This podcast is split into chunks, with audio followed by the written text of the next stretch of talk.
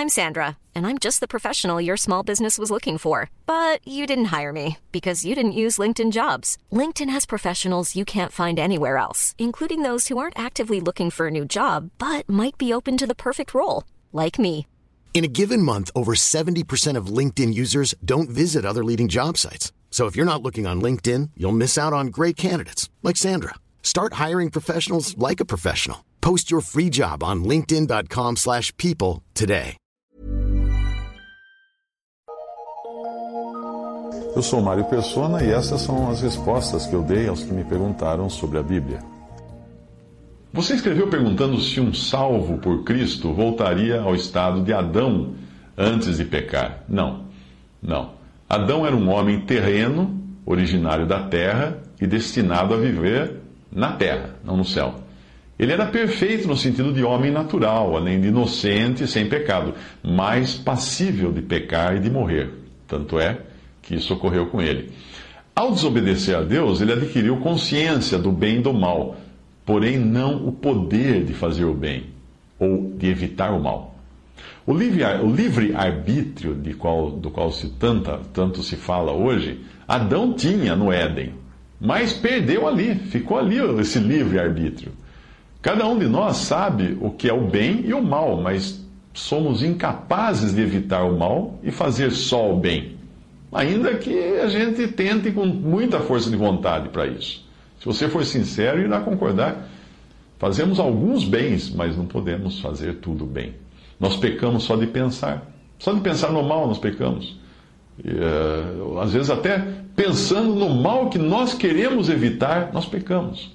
Você fecha os olhos para orar, se ajoelha, começa a pedir para o Senhor não deixar você cair naquele pecado, e daqui a cinco minutos você já está assistindo o filme do seu pecado. Além disso, Adão era um homem corruptível, o que foi comprovado por sua queda. Para salvar o homem, eh, Cristo precisou se fazer homem, porém sem ter em si o pecado de Adão. Ele não foi gerado pelo homem, por, pelo um ser humano, mas ele foi gerado pelo Espírito Santo de Deus, que usou uma mulher, Maria, para servir apenas de receptáculo para aquele ente santo que havia de vir ao mundo. Jesus morreu, mas não viu corrupção. Ele foi ressuscitado ao terceiro dia uh, em um corpo espiritual, mas de carne e ossos, feito de uma matéria diferente. Era o mesmo corpo né, que foi transformado numa matéria diferente da que nós conhecemos. E é um corpo apto para viver no céu, é um corpo imortal e um corpo apto a viver independente de tempo e espaço, o que o nosso corpo não, não, não consegue. Quando nós nascemos de novo e cremos em Cristo como Salvador, nós passamos a ter em nós duas coisas que Adão não tinha. Nós passamos a ter vida nova, ou uma nova natureza que vem de Deus, e passamos a ter também o Espírito Santo de Deus morando em nós. Nós continuamos com a velha natureza, com o velho corpo e com a velha natureza que recebemos de Adão, e que é impossível de ser reparada ou melhorada, nunca vai melhorar. Porque Deus condenou à morte essa velha natureza lá na cruz, em Cristo, ele, ele condenou o homem à morte. E, a, e, agora nós recebemos uma nova natureza também, que igual, a qual é igualmente impossível de melhorar. Por quê? Porque ela é perfeita na vinda de Deus. Temos as duas, uma, uma impossível de melhorar porque ela é totalmente arruinada, e outra impossível de melhorar porque é perfeita. Ao ressuscitarmos ou sermos transformados no arrebatamento, tudo o que nós teremos a partir daquele momento será o corpo incorruptível, à semelhança de Jesus, exceto pelas cicatrizes nas mãos, nos pés e no lado, porque ele é o único ressuscitado com cicatrizes. Uh, já não teremos então o velho homem ou a natureza velha em nós, porque ele foi crucificado com Cristo. E, por enquanto, ainda está em nós aqui nesta vida, mas deve ser por nós considerado constantemente no estado que ele pertence, que é a morte. Olharmos para ele como morto. Quando nós nos esquecemos disso, de considerar morta a nossa velha natureza, o nosso velho eu, quando nós nos esquecemos disso e deixamos ela botar as asinhas para fora, eh, nós pecamos. É o que a Bíblia chama de andar na carne, em Gálatas 5. Quando nós andamos no espírito, nós não satisfazemos as concupiscências ou desejos da carne ou da velha natureza e damos fruto para Deus. É por isso que da nova natureza é dito o seguinte, 1 João 5,18: Sabemos que todo aquele que é nascido de Deus não peca, mas o que de Deus é gerado conserva-se a si mesmo, e o maligno não lhe toca. A passagem está falando da nova natureza que vem de Deus, a qual é impossível pecar.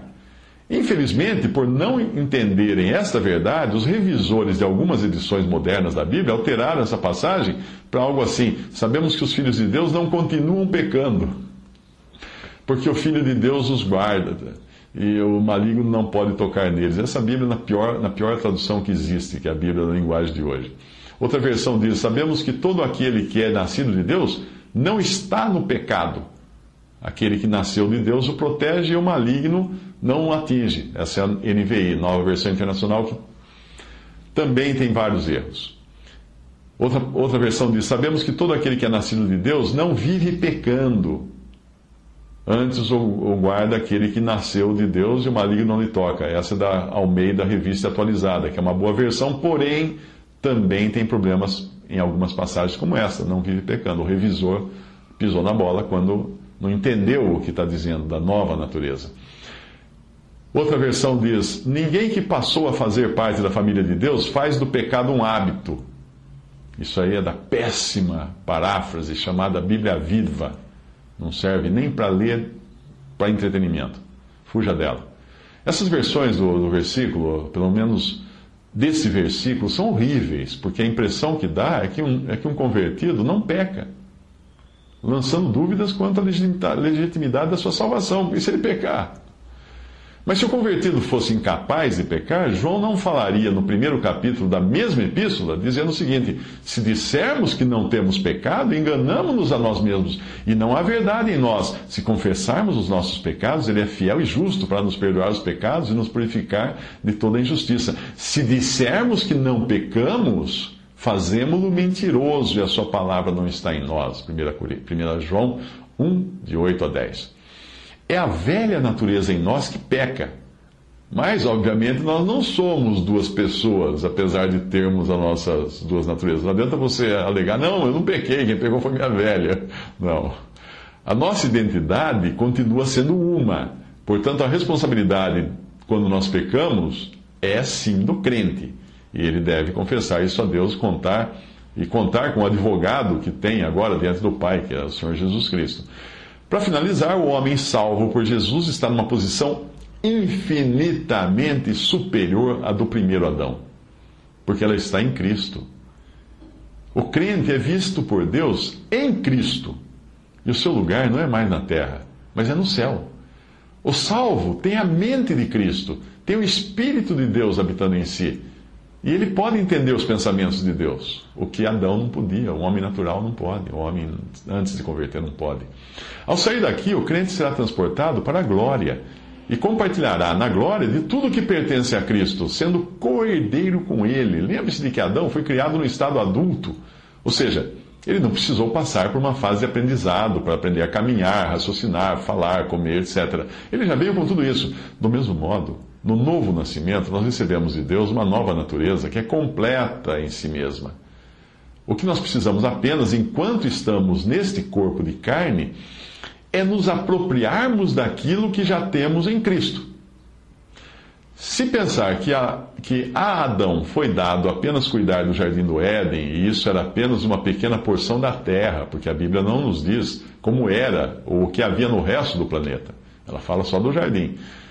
Pense no que será Deus dar ao homem salvo por Cristo tudo que é de Cristo, para quem todas as coisas foram criadas, tanto nos céus como na terra, ou seja, todo o universo. 1 Coríntios 15, de 44 a 50. Semeia-se corpo natural, ressuscitará, ressuscitará corpo espiritual. Se há corpo natural, há também corpo espiritual. Assim está também escrito: o primeiro homem, Adão, foi feito em alma vivente. O último Adão, em espírito vivificante. Mas não é primeiro o espiritual, senão o natural, depois o espiritual. O primeiro homem da terra é terreno, o segundo homem, o Senhor, é do céu. Qual o terreno, tais são também os terrestres, e qual o, o celestial, tais são, igualmente são os celestiais. E assim como trouxemos a imagem do terreno, assim traremos também a imagem do celestial. E agora digo isto, irmãos, que a carne e o sangue não podem herdar o reino de Deus, nem a corrupção herdar a incorrupção. Nesse ponto, alguém perguntaria: se a carne e o sangue não podem herdar o reino de Deus, como é que o salvo por Cristo vai ressuscitar em um corpo de carne? E como é que Cristo poderia estar ressuscitado no céu em um corpo de carne? Porque não fala de carne e sangue, fala em um corpo de carne. E aqui diz que a carne e o sangue não podem herdar o reino de Deus.